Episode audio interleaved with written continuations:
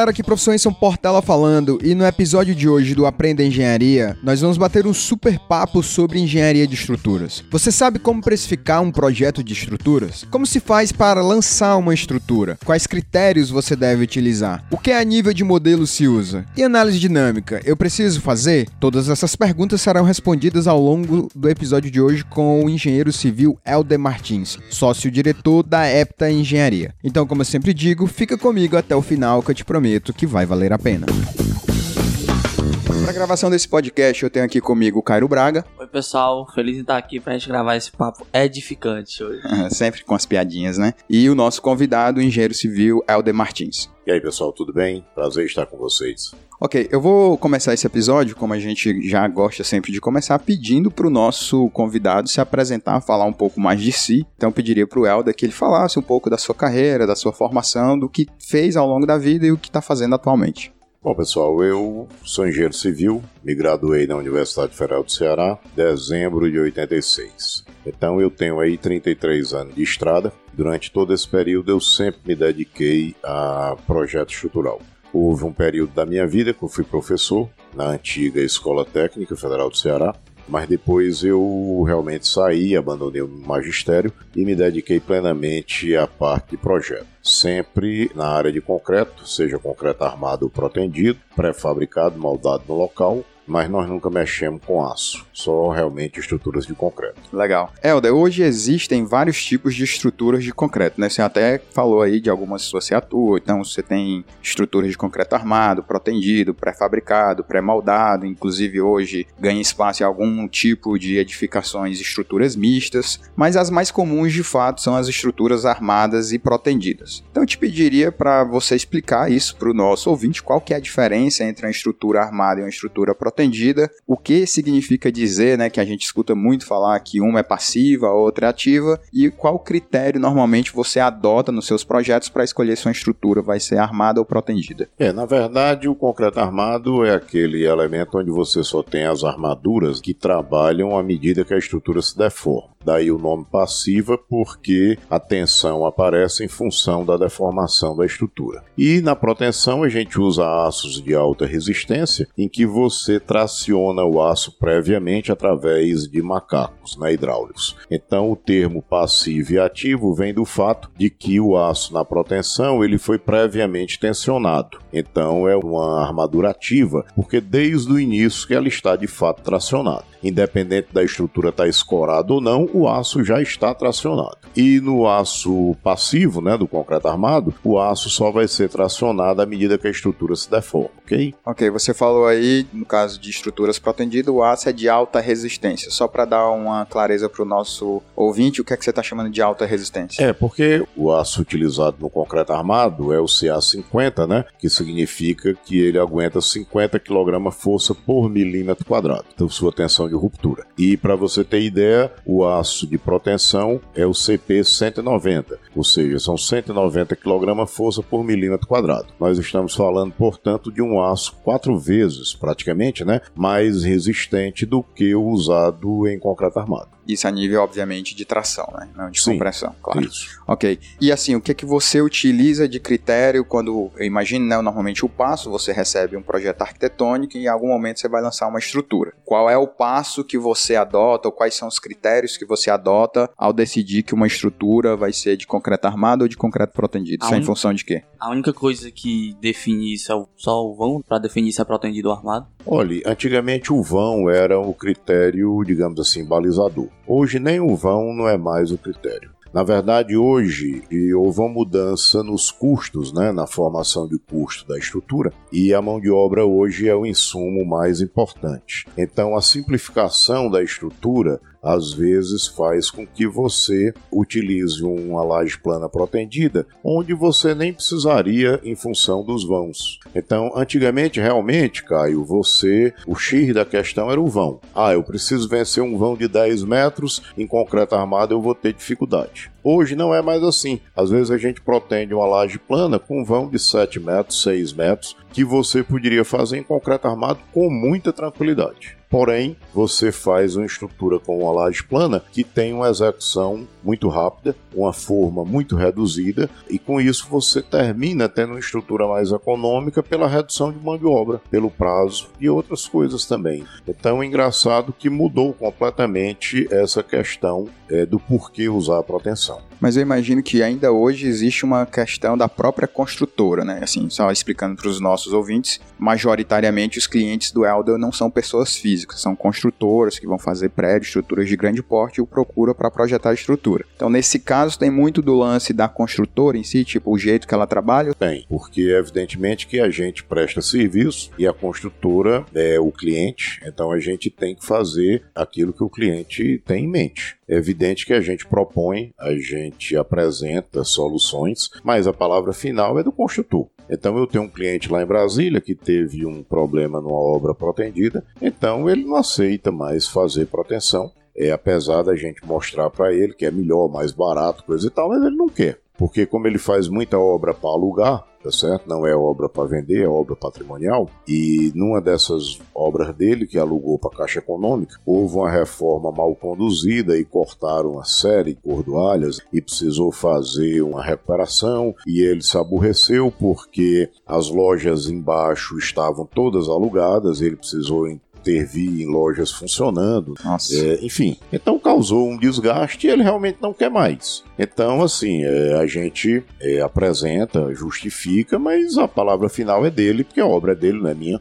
Afinal então, de contas, o dinheiro que vai pagar é o dele. É o né? dele, dele exatamente. O dinheiro é dele, né? A obra é dele, então a palavra final é do construtor. Eu acredito também que, apesar disso, com o passar dos anos, é bem mais comum a gente ver obra de armação protendida. Ah, sim, porque até porque... Você vê mesmo, você passa na rua, você vê os prédios lá. Hoje em dia é muito comum você ver a proteção do que era antigamente. É porque realmente, o que, é que acontece? É um sistema muito fácil de ser utilizado, que lhe permite vencer vãos maiores, lhe permite fazer estrutura sem vigas, então lhe dá uma facilidade de execução, como eu falei há pouco tempo, e lhe dá depois uma perspectiva de reformas né, para o usuário com mais tranquilidade. O cara que quer juntar um quarto com uma sala, ele não vai encontrar nenhuma viga, nenhum pilar ali para atrapalhar a mudança de layout. Então, assim, além de ter a facilidade da execução, tem também um valor agregado quando você permite ao usuário mudanças de layout. Entendi. Eu estudei concreto protonido efetivamente pela primeira vez, deve ter uns 10 anos, mais de 10 anos. E eu lembro que, muito bem, que o meu professor falava para mim que um dos gargalos era mão de obra qualificada para isso. Hoje em dia, imagino que esse não é mais um problema. Ou você acha que é? Na verdade, assim, é porque antigamente, quando você falava em proteção, era proteção aderente.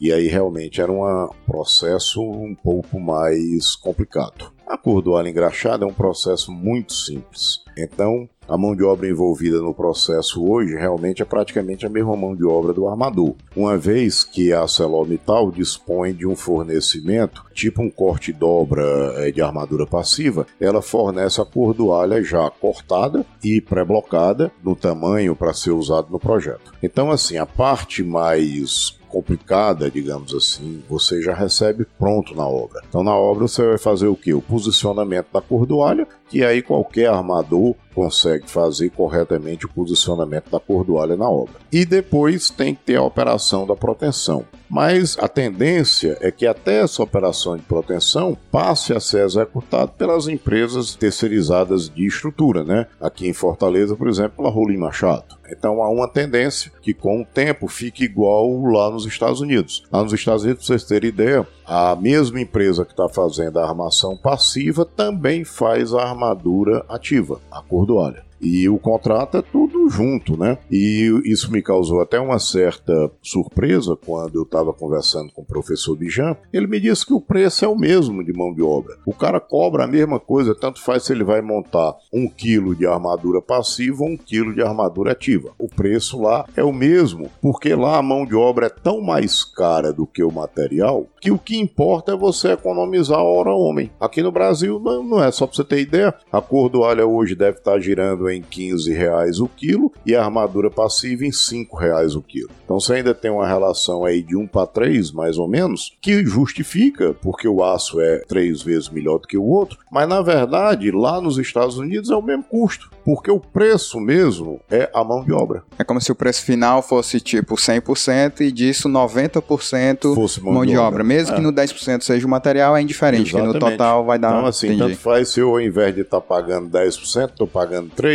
é. ao invés de 90%, eu tiro 93%. É. Hoje, ou seja, esse desconto seria irrisório. Claro. Né? Então, realmente, e a tendência, a gente não pode se enganar, é que apesar da nossa mão de obra estar muito distante da qualidade da mão de obra de lá, mas não interessa. A tendência é a mão de obra ficar cada vez mais cara. Qualificada, né? Mais cara. É, tá certo? Legal, legal. É, em projeto de edifício é muito comum você ter elementos ali que estão fora do que a gente pode chamar de superestrutura principal da edificação, né? Você tem lá, por exemplo, a fundação, a contenção, guarita e vários outros, né? Hoje, por exemplo, está muito comum espaço pet, enfim. Quando você fecha um projeto com uma construtora, o que, que é normal? Você já fecha o pacote inteiro, inclusive com esses elementos complementares, ou você faz uma cobrança do prédio e a construtora que se vire para arrumar um cara de fundação, de contenção e dos outros elementos? Não, assim, antigamente quando eu comecei, o profissional de estruturas resolvia fundação e resolvia contenção também.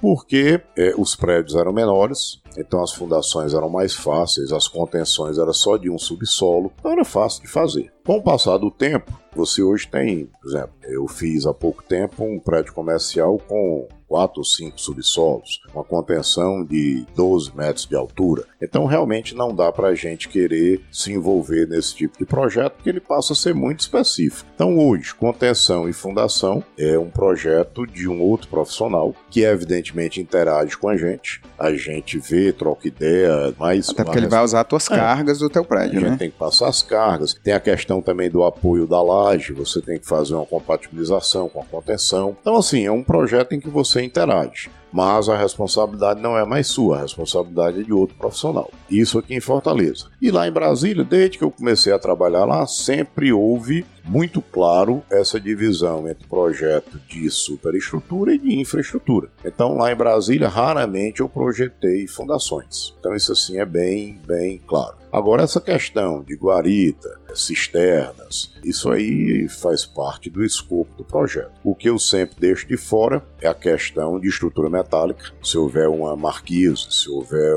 uma coberta metálica, isso não faz parte do nosso escopo. E edificações provisórias. Por exemplo, o cara querer que eu faça um instante de venda, ou querer que eu faça um galpão lá que eles vão utilizar durante a obra. A gente pode até fazer como uma cortesia, mas isso não faz parte do escopo do projeto, tá? Então, você falou aí dessa questão do que está dentro do projeto, do que está fora. Há uma clara divisão, normalmente, do que é infraestrutura, do que é superestrutura, mas como é que você precifica o seu projeto? Tipo, que variáveis você leva em conta para dizer assim, ah, esse projeto eu vou te cobrar 100 mil reais, ou esse projeto eu vou te cobrar 200 mil reais? Na verdade, Enson, assim, a gente cobra por metro quadrado, que é uma simplificação de você cobrar um percentual do custo. Então, assim, porque o custo você vai estimar uma determinada lâmina média de concreto, e aí você tem um preço médio do metro cúbico, e aí você teria quanto é que seria o custo da estrutura. E no final, você tem um percentual, e aí você vai ter o que? Um valor por metro quadrado.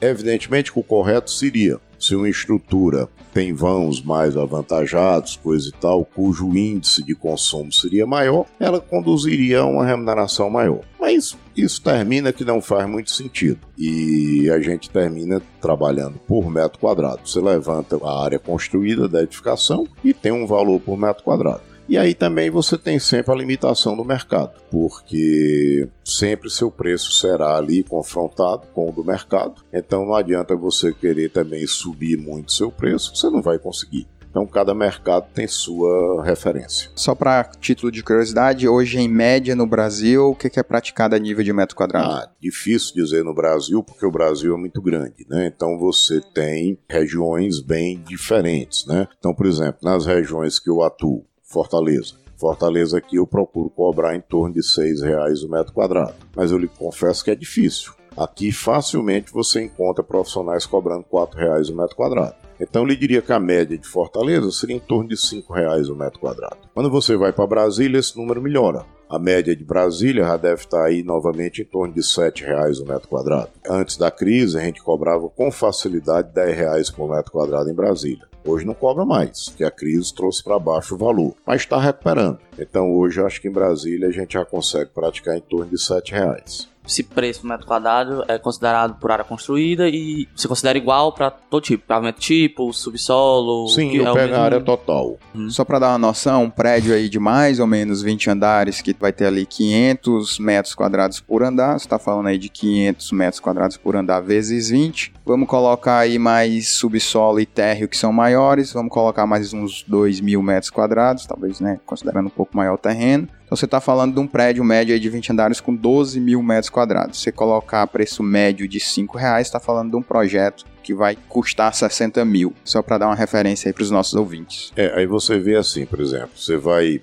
aqui em Fortaleza, um prédio de 12 mil metros quadrados em Fortaleza é difícil porque você botou, por exemplo, pavimento tipo com 500 metros quadrados, mas um pavimento tipo para ter 500 metros quadrados, você teria que estar tá fazendo dois apartamentos de 220 metros, mais a área ali de circulação vertical. Então veja que não é uma obra comum. Então 12 mil metros quadrados em Fortaleza é uma obra já considerada grande e vai lhe remunerar em torno de 60 mil reais. O prédio padrão de Brasília é em torno de 14 mil metros quadrados. São prédios normalmente com dois subsolos, pilotis e seis pavimentos tipo. Então ainda simplifica seu trabalho de ação de vento, etc. Né? E aí você tem 14 mil a 7, você vai ter aí o que? Em torno de 100, 100 mil reais, 100, né? É, 100 mil 100 reais, mil reais porque vai dar 98, isso. não é isso? Então veja que você realmente aqui em Fortaleza o mercado é muito apertado. E ainda assim, se você parar para analisar, 60 mil reais num projeto é bem caro para um projeto, mas aí você tem que avaliar quanto tempo dura esse projeto e quanto tempo você passa com esse projeto na mão. Porque se for um projeto para você realizar rapidamente, você gasta 60 mil reais, beleza. Acredito eu que o custo para fazer o projeto não seja tão grande, a não ser a sua mente e seu software que você usar e tal, e o tempo. Então, se o tempo for muito grande para executar tal tipo de projeto, acaba, não sei se realmente vale a pena ou compensa muito assim como a gente imagina. É, na verdade, assim, né? É, quando você começa, realmente você tem um custo muito baixo, porque você trabalha sozinho, então você ocupa ou você pode trabalhar em casa, ou você tem uma sala pequena só com você, uma estrutura pequena, e realmente o seu custo é baixo. Mas à medida que você vai crescendo profissionalmente, é, você termina tendo que criar uma estrutura de atendimento. E aí, o que eu posso lhe dizer é que o custo de um escritório ele vai girar em torno aí de 50 a 60% do seu faturamento. Porque você tem que colocar aí os impostos, você tem que colocar o seu custo fixo, seus funcionários, coisa e tal. E o grande problema está aí, porque se o projeto demorar demais, o custo fixo mata a lucratividade do projeto. Porque assim, não interessa se projeto parou ou não. Eu tenho que continuar pagando aluguel, luz, telefone, o salário dos uhum. funcionários, etc. Então, assim, esse é um dos pontos que de certa forma tumultua um pouco o mercado, porque você tem um profissional que tem uma relação de custo totalmente diferente de outro profissional. Então, por mais que eles cobrem parecido por metro quadrado, mas a realidade de um escritório e a realidade de outro é bastante diferente em termos de custo. Então, às vezes a gente, digamos assim, punido quando a gente é colocado numa concorrência onde os escritórios não têm o mesmo porte porque o escritório do mesmo porte vai ter a mesma realidade de custo. Mas se você pega um escritório pequeno com um custo baixo, esse profissional evidentemente pode apresentar uma proposta menor, porque ele tem um custo baixo. Exato. Né? Então Exato. isso aí é uma, uma realidade não vai aqui nenhuma crítica, nem dizer que é a culpa do mercado. É, não, não, adianta chorar. Ah, tá no jogo. Estou é fazendo assim aqui nenhuma. É, claro, nenhuma tá no jogo, crítica, tem que jogar. Não, apenas estou dizendo uma realidade. Claro. E a construtora tem que ter noção também que quando ela está contratando um escritório pequeno, ela não vai ter também o mesmo suporte no escritório maior. Então, aqui só exemplificando, eu atendo Brasília, atendo Fortaleza, viajo e os meus clientes não se queixam por problema nenhum. Eu tenho toda uma retaguarda montada para atender o cliente. Um escritório pequeno, o profissional se ausentou para uma reunião, ele não atende o outro cliente. Então, assim, você tem que entender, a consultora também tem que entender esse custo-benefício. E a história do você leva aquilo que você paga, né? Um que é, custa exatamente. mais caro, tem uma estrutura é. maior, mas te atende direitinho. Eu entendo sim. Brothers! What we doing live? Echoes in eternity. Helder, muitas vezes me perguntam se vale a pena, assim, o cara que está pensando em trabalhar com projeto se especializar em algum tipo de estrutura. Eu ouço perguntas do tipo: vale a pena ser projetista de pontes, me especializar em pontes? E eu sempre respondo que se especializar demais, você acaba eliminando suas chances né, de atuar em outras coisas. Até porque se a gente pegar o um exemplo de ponte, você vai projetar uma ponte na vida e outra na morte. Mas você precisa saber o que vai fazer bem feito, né? Tem algo ali que eventualmente você quer ficar referência naquilo. Você, por exemplo, se especializou em concreto. Então, você projeta armado, protegido e pré-fabricado, como você mesmo falou. O que, é que você apontaria como o que seria o nível saudável de especialização? Porque, só para dar um exemplo, eu tenho um amigo que ele quer projetar tudo. Tem um escritório, um mini escritório, que o cara quer fazer metálica, quer fazer tudo de concreto, quer fazer de madeira e às vezes acaba não fazendo as coisas bem feitas. É, na verdade, Enzo, eu acho assim, isso é uma coisa que o próprio mercado vai resolvendo para você. Quando você monta o escritório, você tem uma clientela pequena e você realmente tem que pegar o que aparecer. E aí você vai fazendo projetos que vão aparecendo.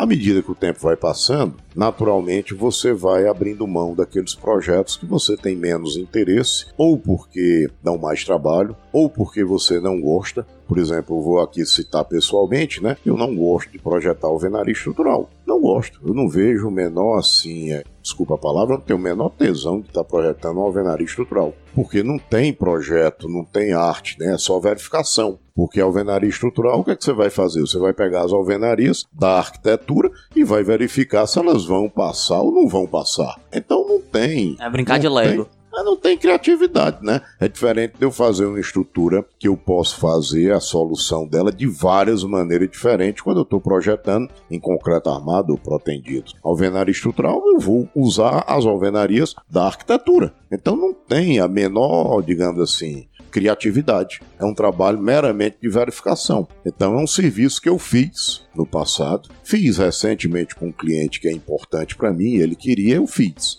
mas eu não gosto. Então assim, eu tenho pouquíssimas obras de alvenaria estrutural, porque naturalmente eu fui, como é que se diz, é, rejeitando esse tipo de projeto, uma vez que eu tinha a opção de fazer outro que me atraía. Então, assim, no começo a gente vai fazendo o que aparece, porque a gente tem que pagar nossas contas, a gente tem que ir desenvolvendo o escritório, o nome, coisa e tal, mas à medida que vai passando o tempo, a gente naturalmente vai fazendo a seleção é, daquilo que você gosta você de trabalhar. Você pode dar o luxo de escolher o que é que você quer para você. Né? É, basicamente. Por exemplo, quando eu comecei, eu fiz muita estação de tratamento de esgoto fazia muita obra para a Cagés. Não diretamente para a Cagés, que eu nunca gostei de trabalhar para órgão público, mas eu tinha alguns amigos que trabalhavam para a Cagés, então fiz muita coisa. Reservatórios elevados, reservatório enterrado, estação de tratamento de esgoto, é, estação de tratamento de água, fiz muito. Hoje eu faço uma vez ou outra para clientes que são, como é que se diz, importante aqui, um cliente é a PB Construções, que era um desses clientes que eu fazia muito, é meu cliente praticamente desde o começo da minha vida profissional. Então, quando eles têm um serviço dessa natureza, eu continuo atendendo. Claro. Mas assim, eu atendo para eles. Eu não fui atrás de aumentar o meu é. número de clientes nessa área, porque naturalmente também a estação de tratamento de esgoto também não tem criatividade. Você tem aquelas paredes que tem a função de dividir os, ambientes, né? Tem uma função específica no projeto, tá certo? E você vai dotar aquele elemento de capacidade estrutural. É igual ao venaria estrutural. Então não tem criatividade. Você só tem que armar aquelas peças, tá? É basicamente é. água, né? Água não, não muda, é água é água. É, e assim, é, mas você o que tá falando, um projeto já é definido. Aquilo, exato, é não, aquilo. Você não pode chegar e dizer, pô, posso afastar essa parede para lá? Não, não pode, a parede é. tem que estar tá ali. Isso. Ela tem uma função para estar ali, a cumprir. De fazer não é só estética, o, né? Não, de fazer o caminhamento do lodo, enfim. Então, assim, não é um projeto também de criatividade, é um projeto de de verificação, de armar aquelas peças, aquelas paredes que já vem definida pelo projeto específico. É todo projeto de estruturas, ele, a gente pode dizer assim, ele vai ser feito para resolver uma arquitetura, que é como você está falando aí, né? Tem várias soluções da estrutura para a mesma arquitetura. É os mais românticos diria até que a estrutura da vida a arquitetura. Como é seu processo de lançamento estrutural? Quais são os critérios que você utiliza? Você tem coisas do tipo sempre colocar pilares nos cantos, na caixa de escada, é, obedecer vãos, formar os pórticos. Digamos assim, como é que é seu brainstorm? Quando você pega lá a arquitetura, qual é o seu processo de criação? É, na verdade, quando a gente pega a arquitetura, a primeira coisa que eu olho é a ideia que o arquiteto tem para os estacionamentos, para as garagens. Porque em Brasília você até consegue escapar um pouco disso, porque como o prédio é pequeno, baixo, pequeno não em área, porque eu acabei de dizer que ele é até maior do que o de Fortaleza, mas ele é baixo, então você resolve muitas vezes com transições. Você faz o pavimento tipo ideal e depois você dá uma ajustada nas vagas usando transição, porque é uma transição que cabe no bolso, transição de poucos pavimentos. Mas quando você pega um prédio alto, pensar em transitar é um problema, tá? Realmente é um problema. Então a gente tem que pensar em resolver os pilares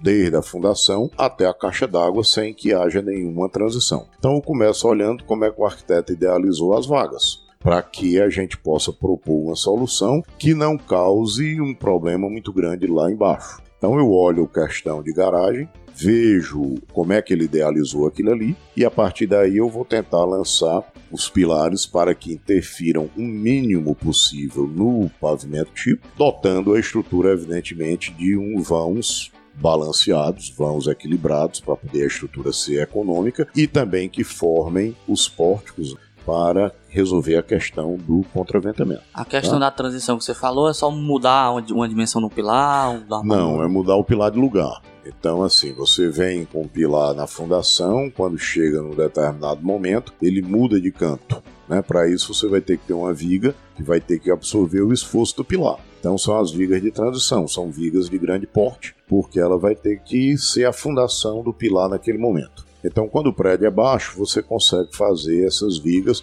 E o carregamento não é tão o grande. O carregamento não é tão grande. Então, você consegue fazer com uma certa tranquilidade. Mas num prédio muito alto, isso realmente é complicado. Não é que é impossível, não é impossível, mas vai complicando. E aí, assim, você procura evitar essa complicação, porque além da complicação tem um custo. Okay? Dentro desse seu processo criativo, assim, a nível prático mesmo, você já faz tudo no computador, você imprime, gosta de olhar e marcar? Eu, como sou de uma geração anterior, eu gosto do papel impresso. Então, normalmente eu peço para plotar o pavimento tipo numa escala boa. O ideal seria um para 50, mas um para 75 também resolve. Às vezes, né, o prédio é maior, a escala 1 para 50 fica ruim de trabalhar. Mas eu peço para imprimir e aí eu fico olhando na tela do computador essa questão das vagas, variações dos pavimentos, coisa e tal, e vou marcando ali no papel o que é que eu acho adequado. Então, assim, aí eu faço algumas contas expeditas, né, algumas verificações rápidas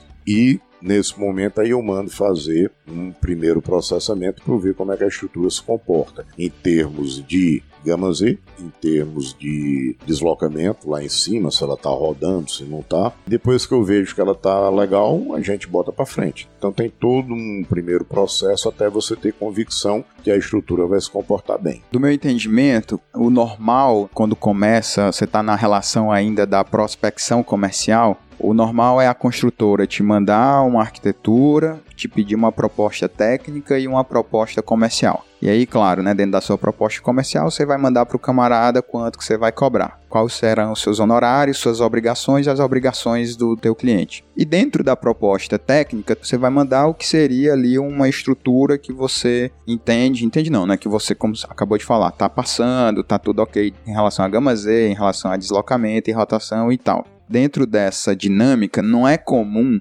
o cara te mandar só o projeto arquitetônico para tu lançar a tua estrutura, desculpa, só o projeto do pavimento tipo? Ou ele, quando ele te manda, ele já te manda o prédio, a arquitetura do prédio inteiro já finalizada? Ah, normalmente, assim, não é que a arquitetura esteja finalizada, mas normalmente o pessoal tem já uns plantas totais. Porque o arquiteto, quando ele faz o seu estudo, ele precisa dar resposta ao cliente e uma das respostas é a questão da vaga. Ele precisa dizer ao cliente a capacidade de vaga que ele vai conseguir, porque o cara vai avaliar o que? Quantas vagas vai ter por unidade. Então o arquiteto, ele normalmente já pensa o subsolo para poder apresentar ao cliente. O cliente não vai se satisfazer simplesmente em olhar o pavimento tipo. Ele vai querer saber quantas vagas ele vai ter por unidade. Então, assim, é comum você já ter um projeto, mesmo a nível de, é, não diria nem de projeto básico, diria até só de estudo mesmo de arquitetura, mas você receber já um subsolo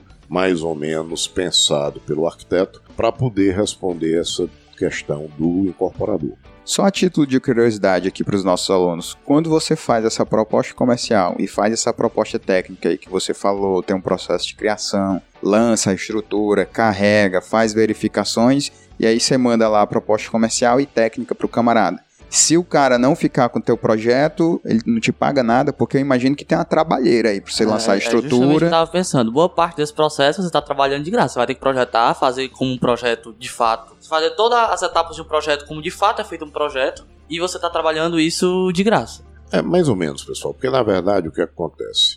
Você precisa apresentar a proposta técnica quando você está pedindo uma oportunidade numa construtora. Depois que você já entrou, tá certo? Ninguém lhe pede mais essa proposta técnica. É, então, assim, algumas construtoras, vou citar aqui as construtoras lá de Brasília. O que, é que acontece? Elas trabalham ali com três, quatro profissionais de confiança. E, via de regra, ela sempre pede proposta, mas ela já sabe para quem vai mandar o projeto. Por quê? Porque o preço também desses profissionais são parecidos. Então termina que a construtora ela tem ali, como eu estou dizendo, três, quatro profissionais, às vezes até menos, em que os preços são muito parecidos e o cara, como eu volto a dizer, ele já sabe para quem é que ele vai entregar o projeto. Ele vai entregar o projeto para o profissional A, B ou C em função de, por exemplo, pô, nós estamos com três projetos já com a EPTA, por exemplo. Então não vou mandar o quarto, porque a probabilidade de começar a atrasar é maior. Então vou botar esse quarto projeto na mão de outro profissional. O cara tá Ok? diversificando para não É, ter problema para não ele, tem né? problema com prazo de entrega, enfim. Então,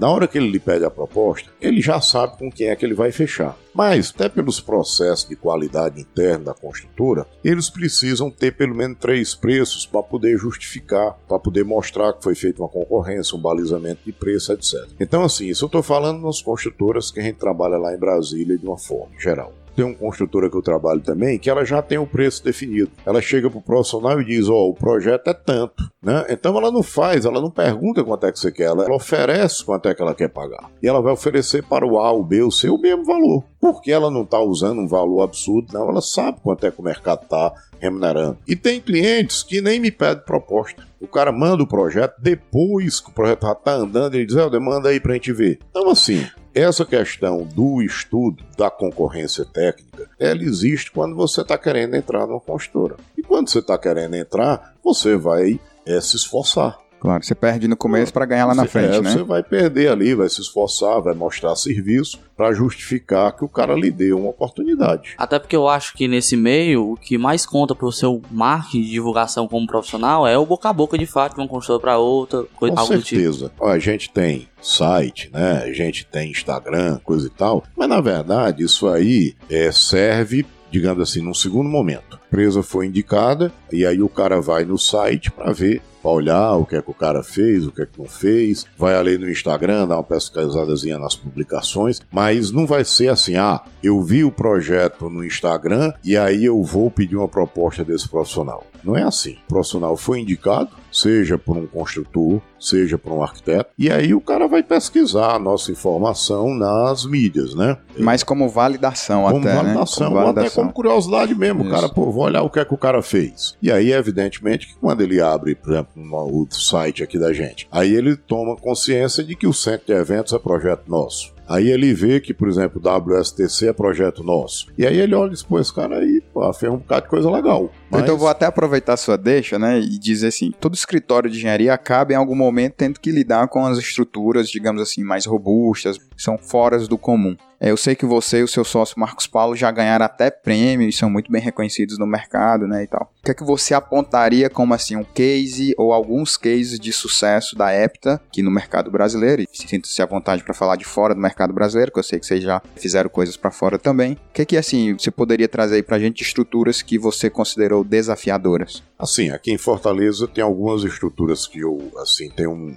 uma satisfação de ter projetado, né? Porque elas são diferenciadas, seja pelo tamanho ou pelo desafio na época. Então, aqui em Fortaleza eu gosto de citar sempre a Torre Santos Dumont, que ela foi o meu primeiro projeto com cordoalha engraxada. Então havia um desafio de resolver vãos de 10 metros. Se você pensar, a Torre Santos Dumont já tem mais de 20 anos de idade. Ela foi projetada em 97, se não me falha a memória, 96 ou 97. Então, naquela época, é, havia uma necessidade de um projeto com vãos de 10 metros, cogitou-se buscar um profissional em São Paulo, coisa e tal, então foi realmente uma obra importante para a gente. Quem né? construiu, só para a gente dar A. Reata. Reata. Reata. Reata Arquitetura e Engenharia, né? O centro de eventos também é um projeto assim bem bem importante porque ele tinha vãos de 25, 30 metros em pré-fabricado e o meio ali, onde tem as docas dos caminhões, a gente chega a ter vãos até maiores do que isso, né? Para poder permitir a circulação dos caminhões. Então é um projeto de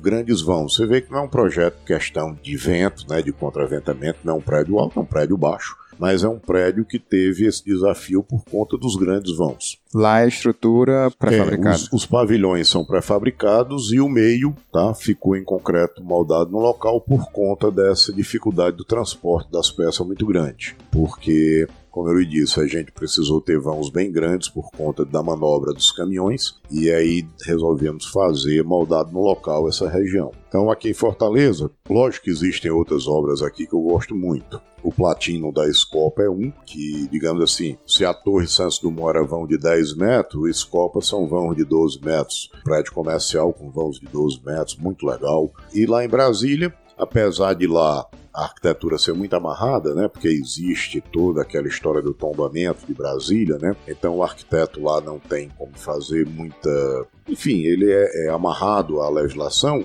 mas assim, você consegue resolver vãos maiores, né? Que é uma necessidade hoje, o pessoal querendo os vãos maiores de 10 metros, coisa e tal, para que não haja nenhum pilar dentro da unidade habitacional. Como lá é mais caro, o metro quadrado é mais caro do que aqui em Fortaleza, então você tem muito apartamento aí na ordem o que de 70 metros, coisa e tal. E você às vezes tem um público muito diferente para a mesma unidade. E a reforma é uma coisa importante, né? As possibilidades de layout diferentes são importantes. Mas agora recentemente a gente está fazendo um da Brasal, são apartamentos de luxo e aí realmente eu fiz uns vãos grandes, né? E a cobertura tá ficando um negócio lindo, né? Porque a cobertura do Plex praticamente tem nenhum pilar lá em cima, tem só os pilares do posto. De elevador, elevador escada. escada, né? Então vai ficar um negócio assim sensacional, né? Legal. O cara que comprar a cobertura, praticamente ele vai abrir lá as esquadrias dele tudinho, né? Sem ter um pilar atrapalhando, vai ficar um Animal. negócio muito legal. Brothers! What we do in life eternity. O que a nível de modelo, já que você está falando aí, né, das suas estruturas, dos vãos, o que que a nível de modelo você utiliza para cálculo de estruturas, digamos assim, quando você tem esse problema de estabilidade global, estruturas mais robustas, quais são os modelos mesmo matemáticos que você usa? Você vai ali para um grelha, você usa gama Z, é, vento por pórtico espacial, suas lajes você resolve com marco zoom, o que é que fica nisso? Na verdade, Enson, eu gosto de coisas assim bem básicas. Digamos assim, eu sou um Neandertal da, da, da estrutura, tá?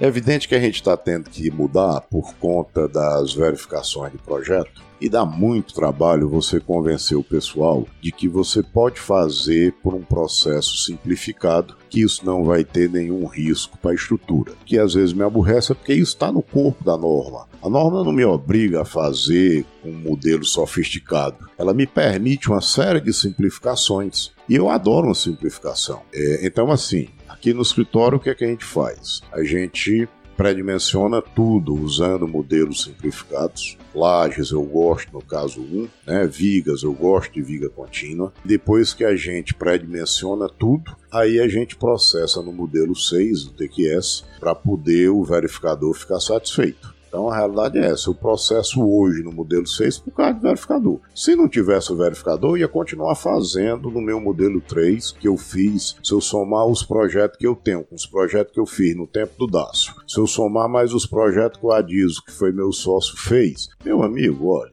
contra fatos não há argumento. Nenhum desses prédios deu problema, zero. Mas não adianta, o melhor realmente é você deixar e processar logo no modelo C do TQS para o cara ficar satisfeito. E proteção eu uso o Adapt, que é um software americano muito bom, muito fácil de usar. Então eu processo a proteção no Adapt. Ok. Falou e brincou que é o Neandertal da estrutura, né? Recentemente teve a reforma nova da 6120, que trouxe vários critérios novos de especificação de sobrecarga. Que antigamente era mais limitada, agora eles deram uma expandida. Como é que você recebe essa nova mudança? Você continua tratando ainda com alguma coisa antiga, tem o meu receio de botar umas cargas novas? Que eu sei que tem uns projetistas que trabalharam mais antigamente que tem um certo receio ainda de mudar para meio um 20 atual, porque já trabalhou muito tempo com a antiga e fica naquela cautela, né? Não, sobre esse aspecto aí, entenda, questão da norma, você não, não pode ficar contra a norma. Tá? Você tem que adotar a norma toda vida que ela fizer uma atualização. Quando eu lhe digo a questão assim dos meus critérios de antigamente, é questão, digamos, de conceito, de modelo, coisa e tal. Mas mesmo eu rodando viga contínua, a viga contínua continua sendo aceita pela nossa última revisão da norma. No dia que a norma não aceitar mais, a gente vai abolir. É, norma agora okay. 6118, né? É, é mais 6120. a 6120. A 6120 que diz respeito à carga, essa aí é indiferente, pô. Você tá mandando botar 300, 400 ou 500 quilos, faz diferença, né? Até porque, assim, tem algumas estruturas até como os prédios comerciais, que há muito tempo que esses prédios são carregados a maior do que a, a carga de norma por uma demanda do mercado, porque o cara vai alugar e o cara quer um arquivo, o cara quer colocar uma centralzinha de informática, não sei o que, né? E aquela carga de 200 kg por metro quadrado num prédio comercial é muito baixa. É, né? E tem aquele lance também de que hoje o cara que faz para alugar, né, constrói para alugar, hoje ele aluga para um spa, amanhã ele aluga para uma livraria, é. que tem uma carga completamente é, então, diferente, então ele tem que cobrir. Então, assim, a norma 6120 especificamente, que você colocou, que é de carga, essa aí realmente não tem questão.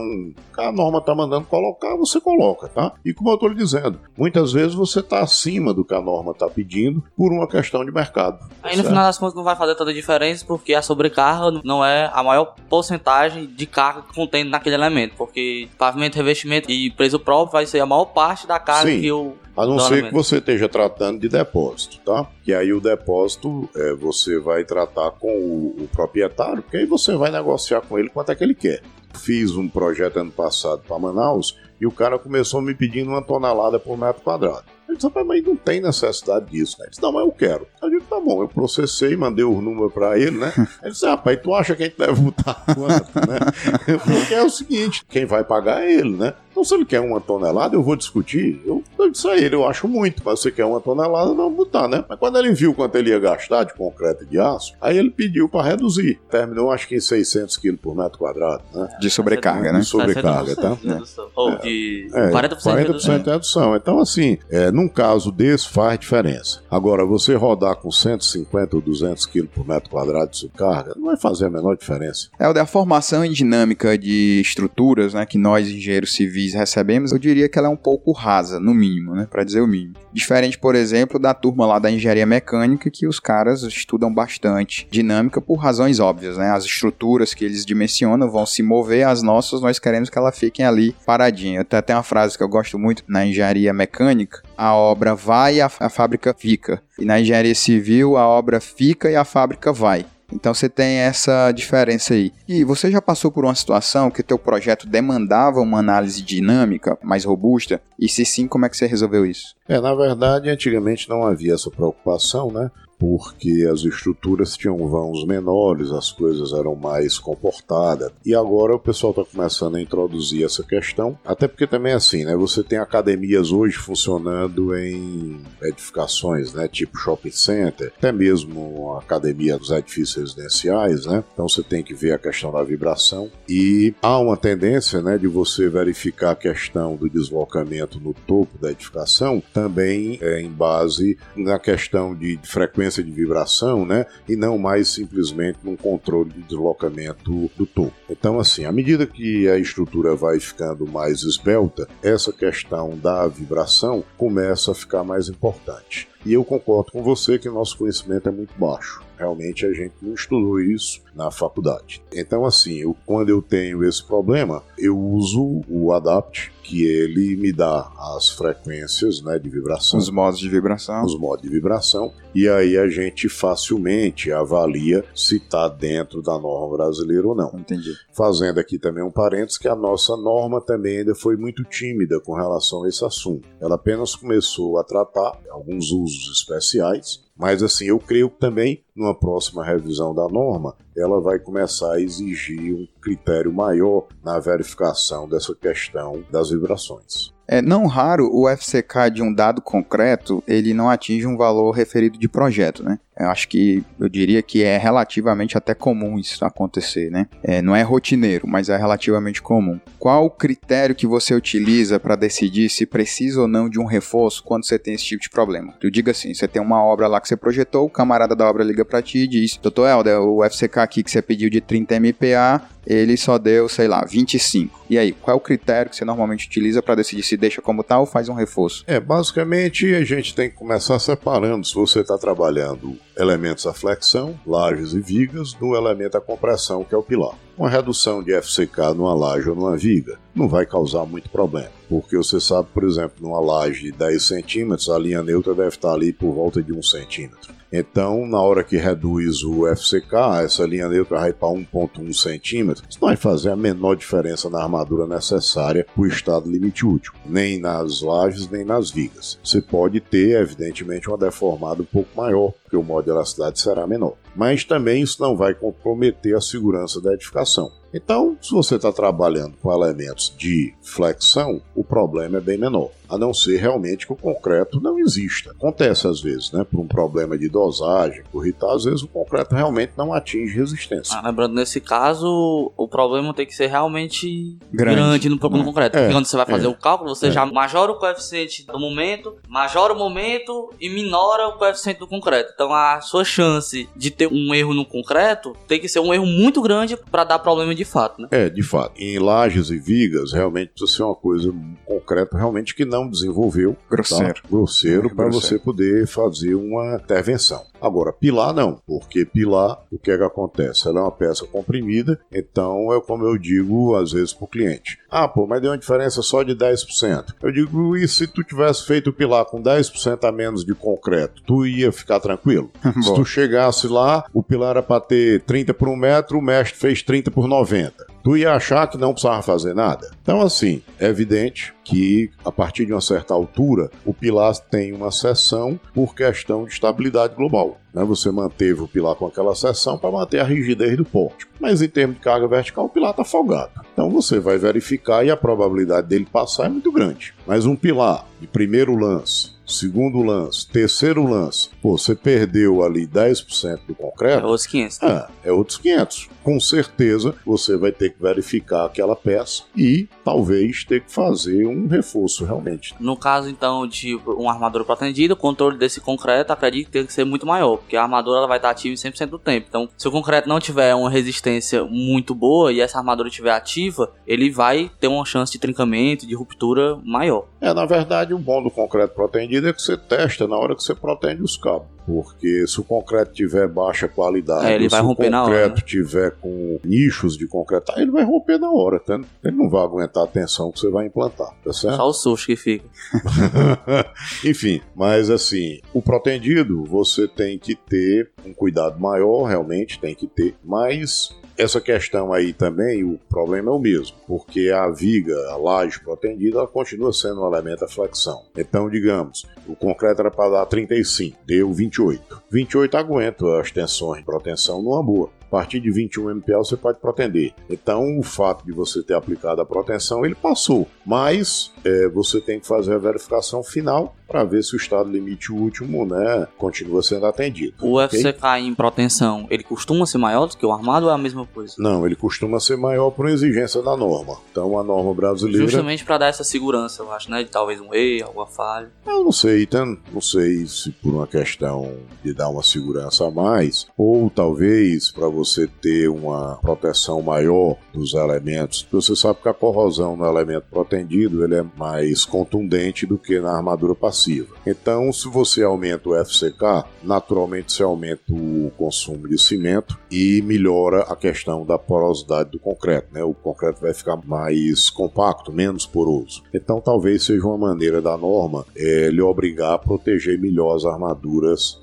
eh, ativas. Legal. Chegando aqui ao final do nosso papo, eu sempre peço para o nosso convidado que ele indique um livro e um filme que ele gostou, um livro não necessariamente de concreto, um livro que você leu, só para os nossos ouvintes aí pegar o seu exemplo. Em termos de literatura, eu gosto realmente de ficção. É, meu autor preferido, assim, de uma maneira geral, é o Gabriel Garcia Marques. Os romances dele, o meu preferido é O Amor nos Tempos do Cólera. É autor brasileiro, Carlos Heitor Coni. Quem nunca tiver lido, procure. É um autor nacional, falecido há pouco tempo, acho que uns dois anos atrás, dois ou três anos. Tem uma obra extensa. Tem um livro dele, que foi o primeiro que eu li, foi um presente do meu irmão, que também eu gostei muito, né? Que é quase romance, quase memória. Que é uma mais ou menos uma autobiografia dele, né, e conta o relacionamento dele, né, com o pai, as memórias, coisas e tal. Então são dois livros assim que eu gosto bastante. Filmes são vários, né, mas assim toda vida que alguém me pede uma referência, um filme que vem fácil à minha cabeça, né, é o do Tom Hanks. Náufrago.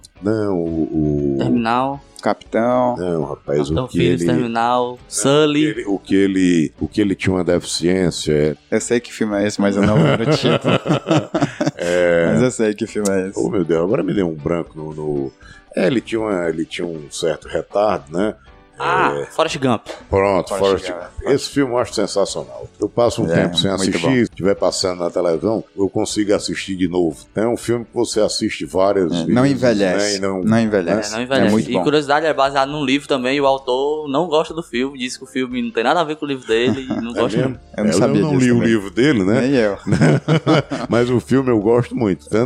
Beleza, Helder. Helder, muito obrigado pela sua participação. Pra gente foi um prazer, uma baita de uma aula. Acredito que todo mundo vai concordar. Eu ficava até receoso de fazer interferência aqui, porque realmente foi muito bom. Peço aí pra você deixar seus contatos, né? Os contatos da Epta pra turma aí que tá ouvindo a gente. Ah, foi um prazer participar, Enzo. Você sabe que a gente tem uma- um respeito muito grande por você. Lhe conheci aqui há muito tempo atrás. Tive o prazer de lhe ter aqui como estagiário, como engenheiro.